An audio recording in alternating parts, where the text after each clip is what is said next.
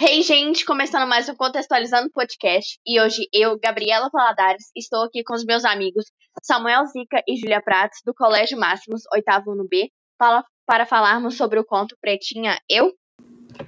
Do escritor Júlio Emílio Braz, nascido em 59 na cidade de Mirim, interior de Minas Gerais, baseado em suas experiências vividas em sua adolescência relacionadas à sua cor de pele e identidade, o conto Pretinha Eu ganhou vida, retratando a realidade de vários jovens no Brasil e no mundo.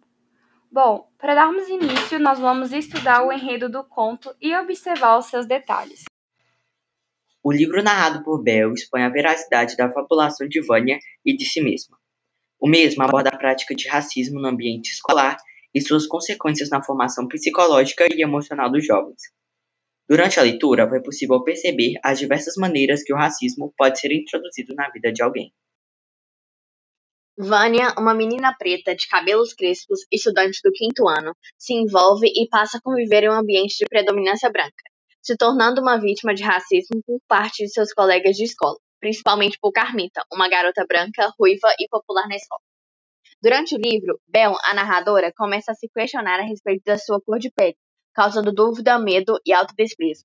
Porém, com o tempo, Bel aprende a se respeitar, respeitar os outros, entender que as diferenças fazem parte do nosso cotidiano e que não devemos julgar as pessoas por ser quem elas são.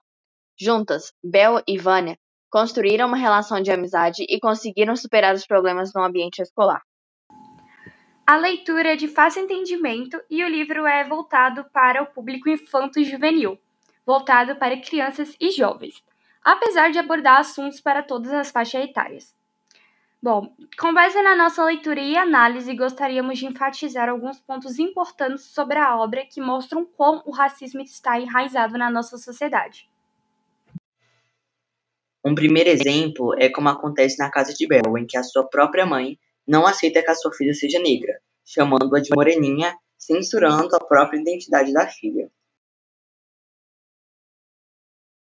Vemos também o pensamento de grupos, turma da Carmita, que acham que espaços utilizados, como o tradicional colégio Harmonia que estudam, não devem ser frequentados por pessoas negras.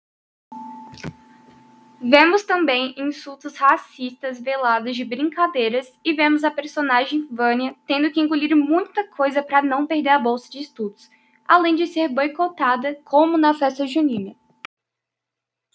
Esses fatos são apenas uma pequena parte do que ocorre diariamente com muitas pessoas.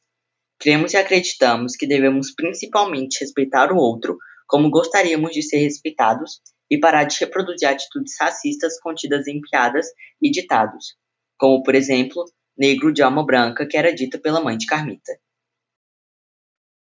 E por último, gostaríamos de dar atenção a uma atenção maior para as reações de Vânia, que sempre agia racionalmente, com calma e sabedoria, medindo palavras e comportamentos.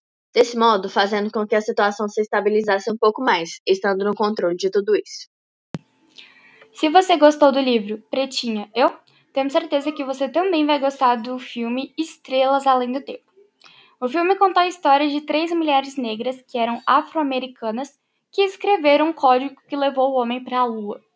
Mas como naquela época ainda existia o regime do apartheid, as mulheres não receberam o prestígio que deveriam por esses cálculos tão importantes que afinal fizeram o homem chegar até a lua. Bom, pessoal, esse foi o nosso podcast. Ficamos por aqui. Muito obrigado por assistirem e até a próxima. Esperamos que tenham gostado. Bye!